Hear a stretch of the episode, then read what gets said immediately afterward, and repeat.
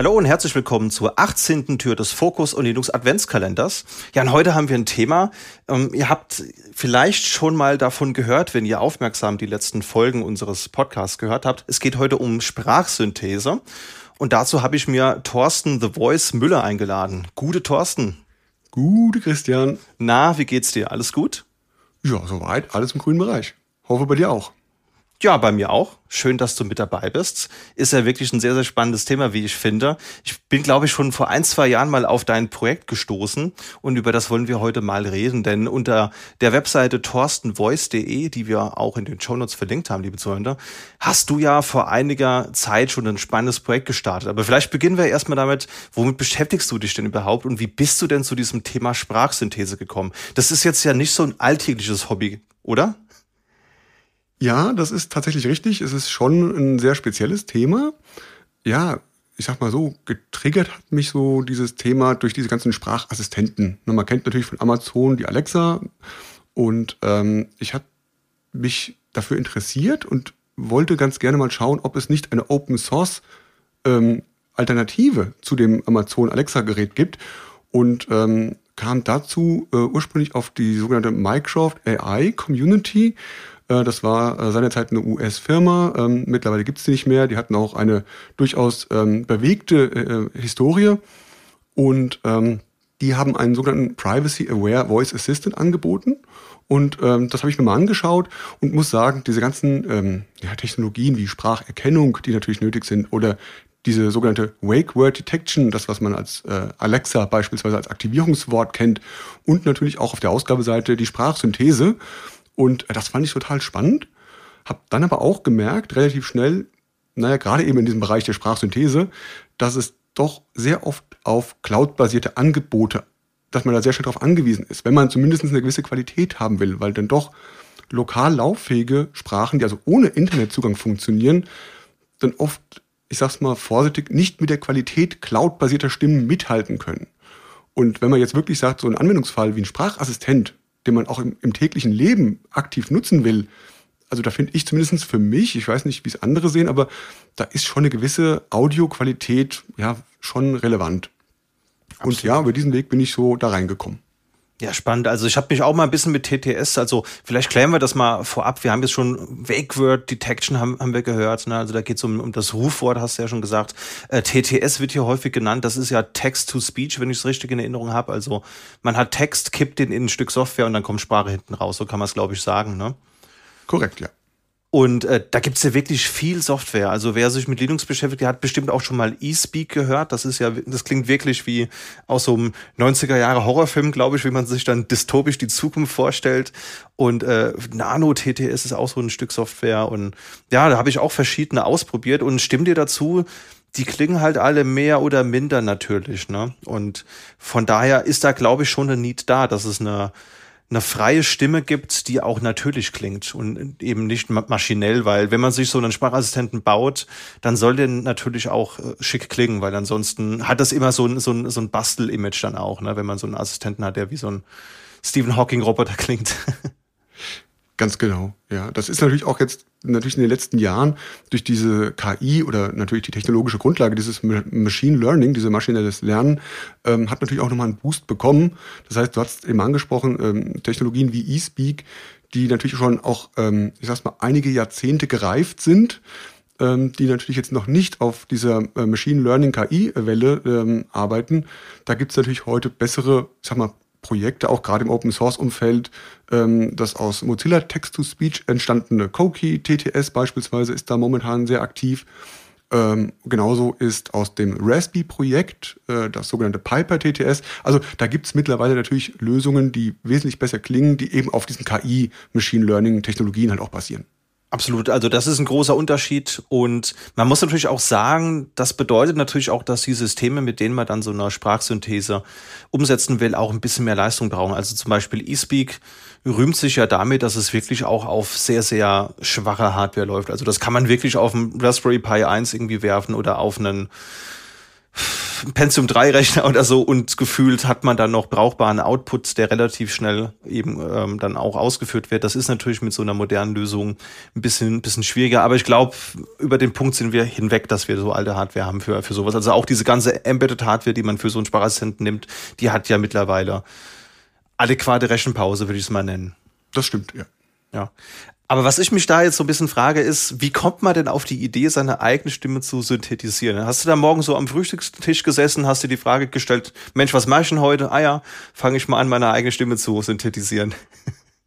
Eigentlich ja, du hast ziemlich gut getroffen. Ich glaube, es war zwar nicht beim Frühstück, sondern eher beim Abendessen, aber ja. Nein, also es ging, wie gesagt, ich hatte damals in dieser Mycroft äh, AI Community geschaut und war so ein bisschen ernüchtert, dass es hieß, ja, du kannst gute Stimmen mit Cloud nutzen oder eben diese eSpeak, ne, diese äh, doch sehr roboterhafte Qualität. Aber irgendwo in der Doku stand, äh, du kannst auch deine eigene Stimme synthetisieren. Und ich war damals, muss ich sagen, sehr naiv. Ich dachte, naja gut, jetzt startest du bestimmt ein super fertiges Programm, äh, lädst 30 Sekunden Stimme rein, drückst weiter, weiter fertigstellen, holst dir einen Tee und dann hast du deine perfekt geklonte Stimme. Und ich habe damals angefangen, das war im Jahr 2019 ungefähr, ähm, da war das so ähm, nicht wirklich die Realität, wenn ich, wenn ich ehrlich bin. Und ähm, dann habe ich gesagt, okay, aber trotzdem, es klang einfach für mich als Technikenthusiast, also es klang einfach so interessant und so schön, dass ich gesagt habe, ich möchte das machen. Und ähm, ich muss leider sagen, ich habe dadurch auch, dadurch, dass ich so euphorisch war über das Thema, weil es mich so fasziniert hat, äh, habe ich auch sehr viele Fehler gemacht. Also ich habe beispielsweise natürlich gelesen, ähm, du musst sehr viele Stimmen aufnehmen. Also damals war der Tipp aus der Minecraft Community, also mindestens mal 16 Stunden reines Audio Uff. ohne Leer, also Pausen am Anfang und am Ende. Also du kannst dir vorstellen, das machst du eben mal nicht an einem Abend oder an einem Wochenende schnell. Und ähm, auch ein Tipp war, nutze bitte ein gutes Mikrofon.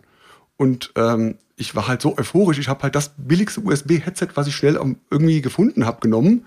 Und ich war aber sicher, ich habe eine gute Qualität. Und ja, ich könnte da jetzt bestimmt noch ein bisschen was zu erzählen, aber äh, ich habe viel Lehrgeld bezahlt, muss ich sagen. Ja, das glaube ich. Also 16 Stunden ist natürlich auch echt eine Menge. Und vor allen Dingen, glaube ich, ist es ja auch so, dass man da nicht einfach irgendwelche Tonschnipsel nehmen kann, sondern man, man muss sich da, glaube ich, so eine Art Wortkatalog zusammenbauen, richtig?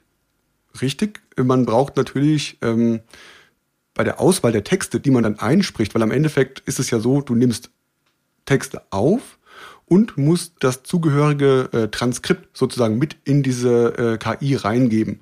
Also nicht nur einfach Audiodateien, sondern das System, diese KI, dieses Machine Learning, muss ja auch wissen, in welcher beispielsweise Wave Audiodatei welcher Text gesprochen wurde.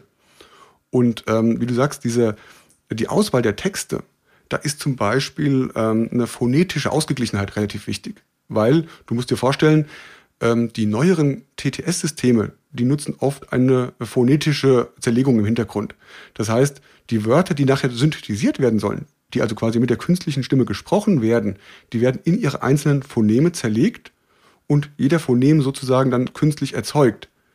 Und das ist natürlich dann genau das, wenn du ähm, bei der Auswahl dieses Wortkatalogs oder bei der Aufnahme oder bei der Auswahl dessen, was du sprichst und aufnimmst für diese künstliche Stimmtrainings, ähm, Phoneme nicht beinhaltet oder nur sehr wenig beinhaltet, hat das fertige Modell später natürlich Probleme, genau diese Phoneme auch sauber auszusprechen. Phoneme sind die Laute, die im Rachenraum geformt werden, richtig? Korrekt. Okay, gut, dann habe ich es richtig in Erinnerung. Ich habe mir das irgendwann mal vor Monaten angelesen und dachte, frag's nochmal nach. Hm, ja, total spannend. Also du hast dich ja auch bewusst dafür entschieden, das Ganze dann auch als Open Source Projekt zu spenden. Das heißt, wenn ich jetzt irgendwo eine Anwendung entwickle und ich möchte da eine natürliche Sprachausgabe für haben, dann kann ich dafür deine Software benutzen oder dein Sprachmodell.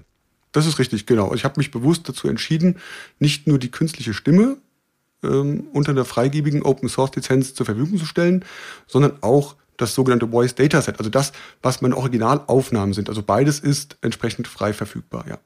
Super, also finde ich echt eine tolle Sache, weil da, daran krankt es ja immer so ein bisschen. Also mit, mittlerweile ist es besser geworden, aber früher war es wirklich super schwer, brauchbare Stimmsets auch zu, zu finden. Hast du da keine Angst, dass das irgendwann mal missbraucht wird in einem Kontext, der dir nicht, nicht gefällt? Oder hast du da einen äh, Ausschluss? Hast du da irgendwie eine besondere Lizenz für das, für das Set noch gewählt?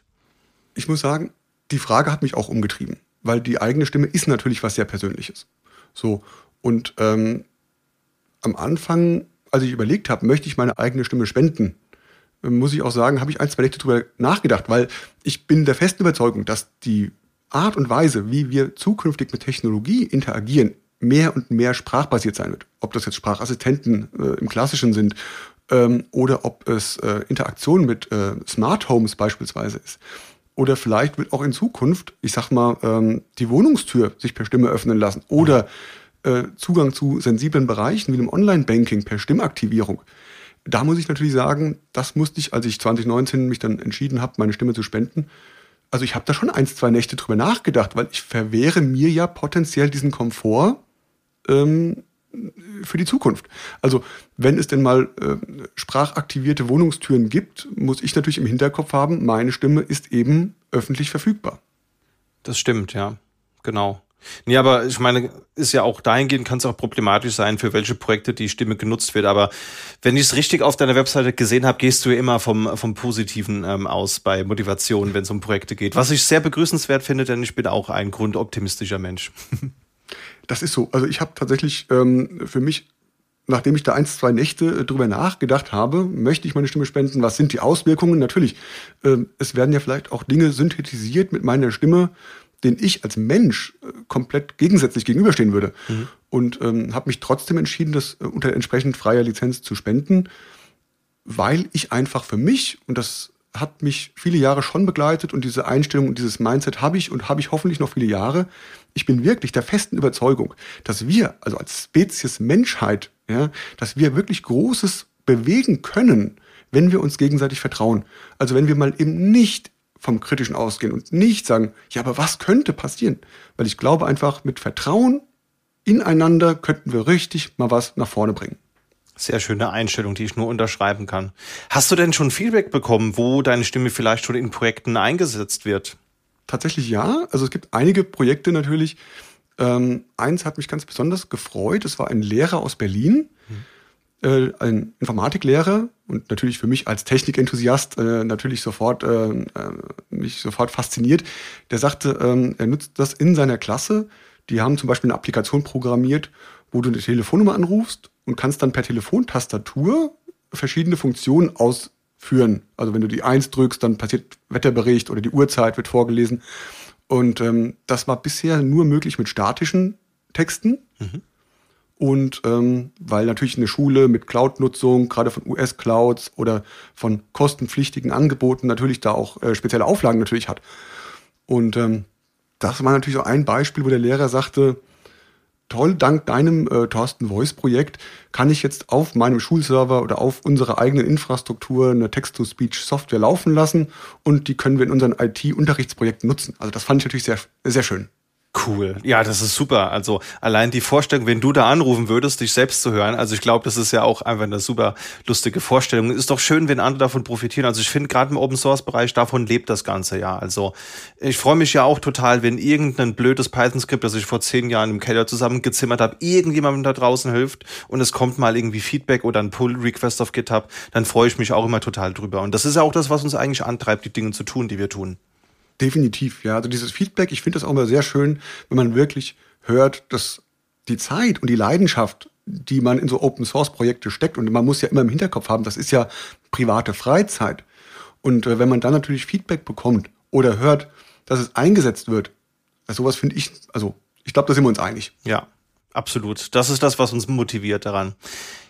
Bevor ich dich frage, was man denn dafür alles so braucht und wie der Prozess aussieht, wenn man seine eigene Stimme digitalisieren möchte, hören wir einfach mal rein, weil wir haben jetzt schon ein bisschen über dein Projekt gesprochen und ähm, wir haben hier so ein kleines File vorbereitet, wo wir auch verschiedene Emotionen raushören können, die dein Sprachmodell mittlerweile drauf hat. Das klingt dann so. Mist, wieder nichts geschafft. Mist, wieder nichts geschafft. Mist, wieder nichts geschafft. Mist, wieder nichts geschafft. Mist, wieder nichts geschafft. also wirklich die volle Bandbreite von normal über traurig, äh, verärgert. Also gerade äh, das verärgerte Set finde ich sehr, sehr gut. Und ähm, auch das Flüstern stelle ich mir interessant vor, weil du hast ja schon gesagt, man muss sehr viel Material einsprechen. Hast du dann 16 Stunden geflüstert oder wie muss ich mir das vorstellen? Also tatsächlich bei meinen emotionalen Aufnahmen waren es weniger. Ich habe das für die neutralen ähm, Stimmen, habe ich äh, sehr, sehr viel Aufnahmen gemacht. Bei den emotionalen äh, waren es deutlich weniger. Aber ja, es ist natürlich schon so, dass ich ähm, ja, viel geflüstert habe und äh, auch äh, gerade dieses ähm, wütende Dataset, das, das war natürlich dann spannend. Ich musste natürlich auch erstmal hier ähm, Bescheid geben, bitte nicht wundern, äh, wenn irgendwie gerade äh, laut gesprochen, laut geschimpft wird. Es ist nichts Persönliches, es ist ähm, nur die Aufnahme für ein emotionales äh, Voice-Dataset. Was natürlich auch überhaupt nicht für Rückfragen bei den Nachbarn sorgt, weil das ist, das kennt man ja. Also wie oft komme ich nach Hause, treffe meinen Nachbarn im Flur und, und er sagt, hier Christian, du könnt daher ein bisschen lauter werden, äh, ich trainiere da so, so ein Sprachmodell. ich habe glücklicherweise äh, sehr tolerante Nachbarn, insofern war das kein Problem in dem Fall, ja. Ja, Cool. Was braucht man denn alles dafür? Also Hardware, obviously braucht man ein gutes Mikrofon, wie du schon gesagt hast. Man braucht bestimmt auch einen Rechner dafür. Aber was braucht man denn dann Software dafür? Also abgesehen davon, dass man viel aufnimmt, was, was ist denn noch äh, zu tun dafür? Naja gut, also gerade bei der Aufnahme, weil am Endeffekt es steigt und fällt die Qualität des Endergebnisses natürlich mit der Qualität der, der Daten, die man reingibt. Also dieses klassische Prinzip, Shit in, Shit out trifft mhm. natürlich da auch zu, weil gerade eben KIs lernen von den Trainingsdaten, die du reingibst. Deswegen natürlich, du hast gesagt, Mikrofon ist essentiell. Auch eine Lektion, die ich tatsächlich sehr hart äh, lernen musste, ähm, nachdem ich viele Stunden aufgenommen habe und dann ähm, gemerkt habe, in den ersten Tests eines Modells zu trainieren, dass die Qualität nicht so war, wie ich sie mir erhofft hatte. Und dann ähm, mit Hilfe von einem Weggefährten, Dominik Kreuz, ähm, Grüße gehen übrigens raus, ähm, gelernt habe, die Aufnahmen sind weitestgehend Schrott. Mhm. Und das willst du natürlich nicht hören, wenn du viele Wochen und Monate da aufgenommen hast. Also Qualität ist essentiell. Und ähm, ganz wichtig ist, du kannst natürlich jedes Programm, zum Beispiel Audacity oder Audacity, wie es ausgesprochen wird, ähm, kannst du benutzen, um diese Aufnahmen zu machen. Dann musst du natürlich dich drum kümmern, wie benenne ich die Dateinamen, die Wave-Dateien. Du musst diese ähm, diese sogenannte Metadata CSV Textdatei, die quasi zuordnet, welcher Text wurde in welcher Wave-Datei gesprochen, musst du mit der Hand sozusagen manuell erzeugen. Ich habe damals ein Projekt namens äh, Mimic Recording Studio von Microsoft verwendet. Das macht es so ein bisschen komfortabler. Du nimmst über einen Webbrowser auf mit einem Mikrofon. Äh, du siehst die, die zu sprechenden Texte schön per Browser und der speichert sich auch äh, im Hintergrund schön weg in der Datenbank. Und ähm, Später raus habe ich dann gewechselt auf äh, das sogenannte Piper Recording Studio, was unter anderem auch, du hast das Thema Wortkatalog angesprochen, was äh, auch eigene Wortkataloge mitbringt, die schon phonetisch gut ausgeglichen sind. Mhm. Das heißt, du musst dich potenziell nicht erstmal damit beschäftigen, dir selber einen Wortkatalog zusammenzustellen, sondern kannst einen, der aus diesem Piper Recording Studio mitgeliefert wird, direkt verwenden. Ah, super, klasse. Also da packen wir natürlich auch die Links in die Show Notes. Ich habe hier gerade die Doku auf GitHub offen. Äh, da wird ja auch ein Video-Tutorial von dir erwähnt und das Ganze kann man schön als Docker-Applikation starten. Das heißt, das ist ja wirklich dann, so wie du dir es mal naiv vor einigen Jahren vorgestellt hast, es gibt ein Stück Software, das einem vieles abnimmt. Das gibt's ja dann nun, ja, was ja früher nicht der Fall war. Wobei man da ein bisschen äh, sagen muss, ja, für die Aufnahmen gilt es aber das äh, fertige Modell zu trainieren, das ist ja im Prinzip der erste Teil. Das heißt, du hast dann irgendwann deine Aufnahmen gemacht, du hast dieses Voice Dataset, also diese Wave-Dateien plus diese textuelle äh, Transkription, aber das macht ja noch keine künstliche Stimme. Das heißt, dann mit Piper oder Koki TTS ähm, Open Source Produkten zu trainieren, das ist natürlich nochmal eine anderes, andere Herausforderung. Ja. Das heißt, man hat dann nach 16 Stunden vermutlich sehr viel Automaterial, vermutlich äh, im Gigabyte-Bereich. Was ist dann der nächste Schritt? Also wird das dann auf einer GPU berechnet oder wie, wie, wie muss ich mir das technisch vorstellen? Genau, also im Prinzip, du nimmst dann diese Aufnahmen, also dieses Dataset und ähm, startest dann entsprechende Trainingsprozesse und du hast gesagt, äh, GPU, also sprich Grafikleistung, ist da definitiv ähm, the way to go. Also du kannst natürlich auch, was auch eine sehr häufig gestellte Frage ist, kann ich auch mit CPU trainieren? Also wenn ich jetzt zum Beispiel keine CUDA, keine Nvidia-Grafikkarte irgendwie zur Verfügung habe oder keine cloud-basierte äh, Grafikleistung äh, in Anspruch nehmen möchte, äh, kann man das machen. Es ist halt wahnsinnig träge. Also nur mal, dass man mal so einen Vergleich hat, ähm, dass äh, die neueren Thorsten Voice-Modelle, ähm, die habe ich auf einer äh, GPU trainiert, auf einem NVIDIA Jetson-Rechner. Mhm. Und der hat 32 Gigabyte Shared Arbeitsspeicher, also auch sehr viel davon äh, für die GPU verwendet. Und ähm, ich weiß nicht, ob du mal raten willst, aber ich äh, kann es auch direkt auflösen. ähm, wie lange dieser Rechner 7 mal 24 trainiert hat, bis das Modell fertig war. Magst du einen Tipp abgeben? Ich schätze mal, also mit der, mit der GPU, also ohne, ohne CPU, sondern rein auf der GPU. Ja. Dann würde ich mal schätzen, das ist ja auch nicht das, nicht das dickste Gerät, wenn ich es richtig in Erinnerung habe. Da wirst du bestimmt so ein, zwei Wochen investiert haben. Ja, für den ersten Eindruck ja. Äh, das finale Training hat tatsächlich äh, etwas über sechs Wochen gedauert. Uff, okay, das ist ja einiges. Und da hast du ja schon eine GPU-Beschleunigung. Das heißt, äh, wenn man das rein auf der CPU macht, dann dürfte das vermutlich ein Vielfaches länger dauern, ne? Ja. Und das ist auch tatsächlich ein Argument oder ein Aspekt, der oft vergessen wird. Also natürlich gibt es mittlerweile, die Technologie hat sich auch weiterentwickelt, es ist ja eine sehr schnelllebige Zeit in diesem KI-Umfeld. Äh, Aber ähm, es ist nach wie vor, GPU ist immer besser als CPU. Und wie gesagt, also bei mir bis das Modell so weit war, dass ich sage, ich kann es guten Gewissens auch veröffentlichen, hat die GPU also über sechs Wochen rund um die Uhr geglüht. Ja, gut, da kann man natürlich auch gucken, dass man sich irgendwo eine VM klickt bei irgendeinem der großen Anbieter. Da gibt's ja auch GPU-optimierte Workloads. Das wäre natürlich auch eine Möglichkeit, wenn man sagt, man hat jetzt nicht die Hardware, weil die muss man natürlich erstmal besitzen. Und ich sag mal so, der Gaming-Rechner mit der, mit der dicken Grafikkarte, den will man vielleicht auch nicht notwendigerweise drei Wochenenden durchlaufen lassen.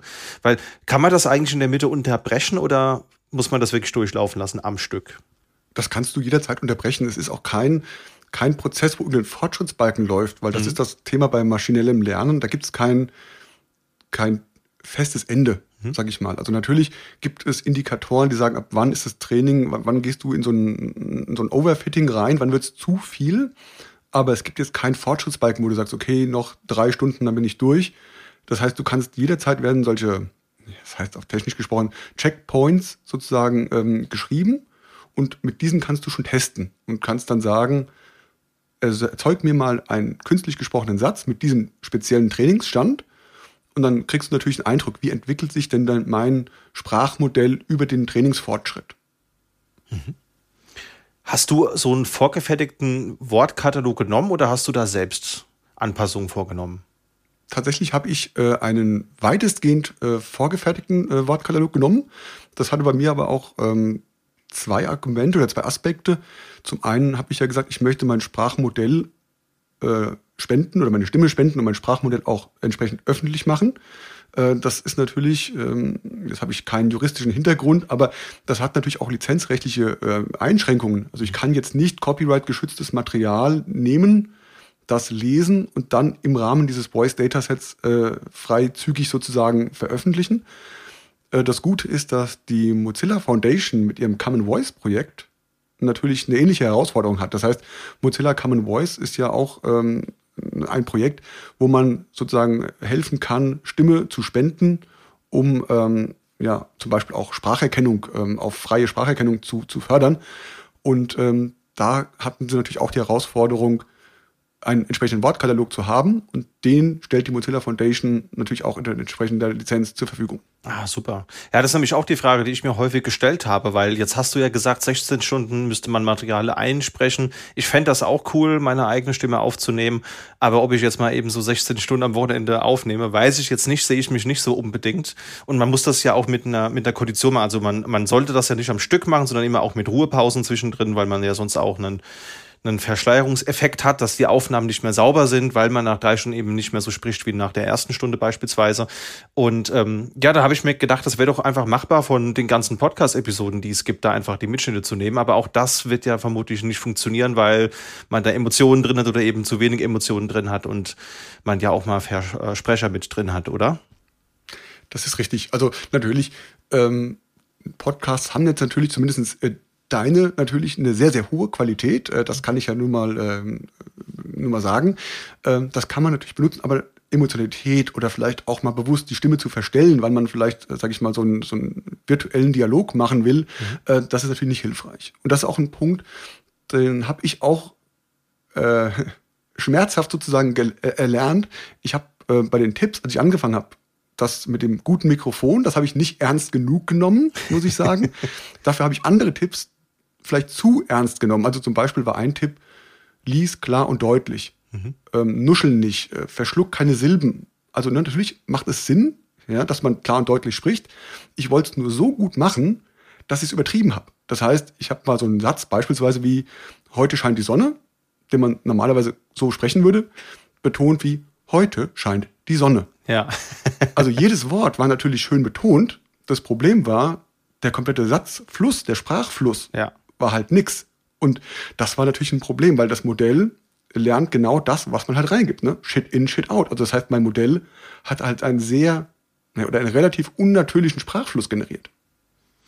Das ist, glaube ich, gar nicht so einfach. Da muss man wirklich erstmal einen Modus äh, finden, bis man da drin ist. Und ja, die ersten Aufnahmen, die kann man dann vermutlich nochmal machen. Aber daraus lernt man ja wirklich sehr, sehr viel und deswegen total interessant, dass du das heute mit uns geteilt hast. Jetzt hast du es gerade von Emotionen gehabt und jetzt sind wir beide ja, wie man vielleicht unweigerlich hören kann, Südhessen. Äh, dein letztes Projekt geht auch in, in eine ähnliche Richtung, denn du hast nämlich das erste südhessische Sprachmodell veröffentlicht. Wie ist es denn dazu gekommen? Sicher, natürlich. Nein, also ich, äh, ja genau, wir sind beide äh, Südhessen und stolz drauf.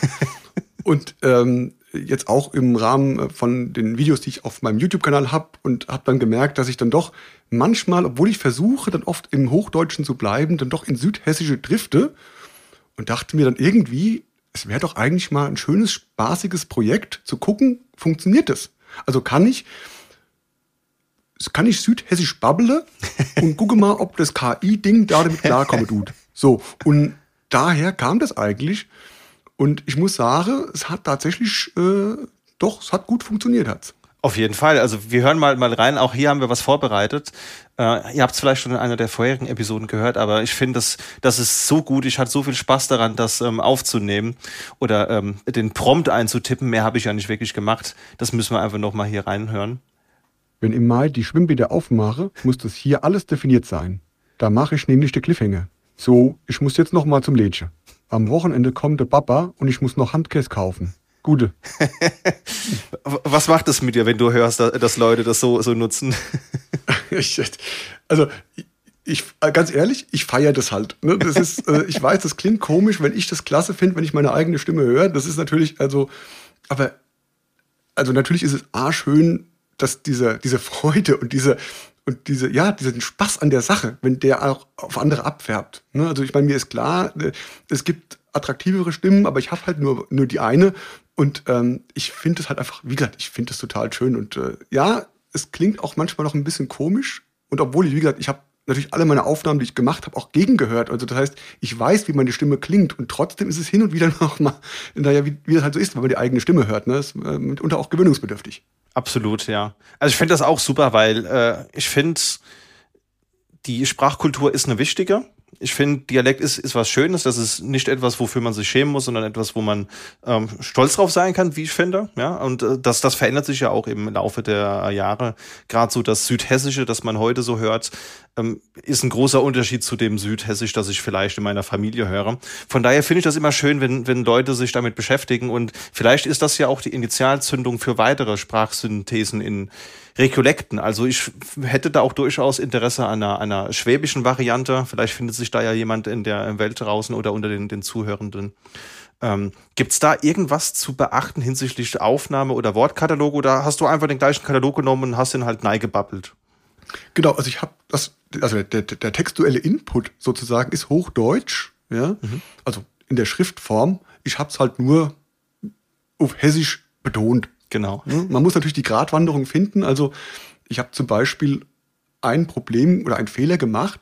Ich habe nicht, also als textuelle Eingabe, oft als nett betont, weil ich würde halt mit meinem, mit meinem Mundwerk würde ich halt nicht mit nett ja. aussprechen. Und das Problem ist natürlich, ich hatte anfangs äh, äh, angedeutet, diese phonetische Zerlegung. Das heißt, auch jetzt artverwandte Wörter fallen da vielleicht hinten runter. Also ein, ein nicht macht nett Sinn, aber bei Licht, was ja natürlich phonetisch zu, zu nicht mhm.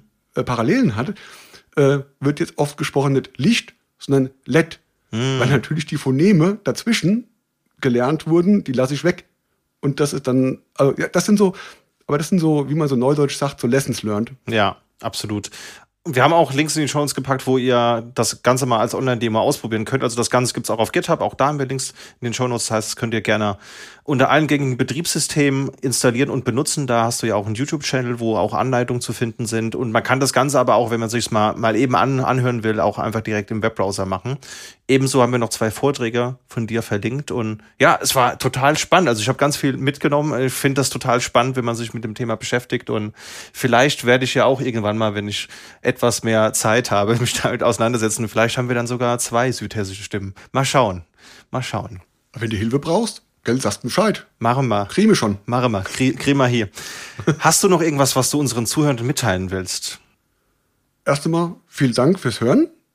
Ähm, ja, auch natürlich, Christian, in deine Richtung natürlich äh, vielen Dank. Ähm, ja, du hast gesagt, oder ich habe auch schon äh, teilweise ein bisschen schamlose Eigenwerbung gemacht. Also ich habe den YouTube-Kanal und wenn ich das, die Chance nutzen darf, dann mache ich da natürlich Werbung für. Ja weil ich habe so äh, eine Vision. Also nein, ich weiß nicht, ob das, ob das Ziel, was ich habe, da jemals realistisch in Erfüllung geht, weil du hast gesagt, das ist natürlich schon ein Thema, was jetzt auch äh, relativ nischig ist.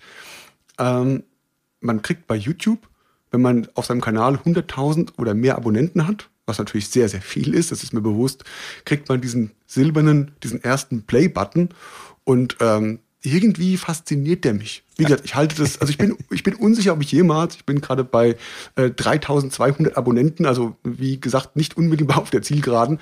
Also wer das gut findet, wer mich da unterstützen will, wie gesagt, aber ich freue mich auch generell, wenn ihr den Spaß, den Christian mit meiner Stimme hat, wenn ihr den teilt und sagt, ach, das ist schön, da habe ich meine, meine Freude dran. Das, ja, das ist eigentlich die schönste Wertschätzung für die vielen Stunden am Wochenende oder abends im, im Feierabend, die ich hinter Mikrofon oder hinter irgendwelchen Grafikkarten glühenden äh, verbracht habe. Ja, also ich freue mich natürlich, wenn ich äh, da äh, einen hilfreichen Beitrag für die Open Source Text-to-Speech-Community leisten kann. Absolut. Also auch die Videos, die du da hast, die Tutorials, wo du ja wirklich schrittweise reingehst, wie das Ganze funktioniert, fand ich sehr erhellend. Von daher schaut da gerne mal mit rein. Gut, Thorsten, dann vielen lieben Dank. Schön, dass du mit dabei warst. Ich bin mir sicher, wir werden das bestimmt nochmal weiter vertiefen, nächstes Jahr oder so. Und bis dahin wünsche ich dir eine schöne restliche Weihnachtszeit und man hört sich. Bis dahin. Vielen Dank. Dir auch. Tschö.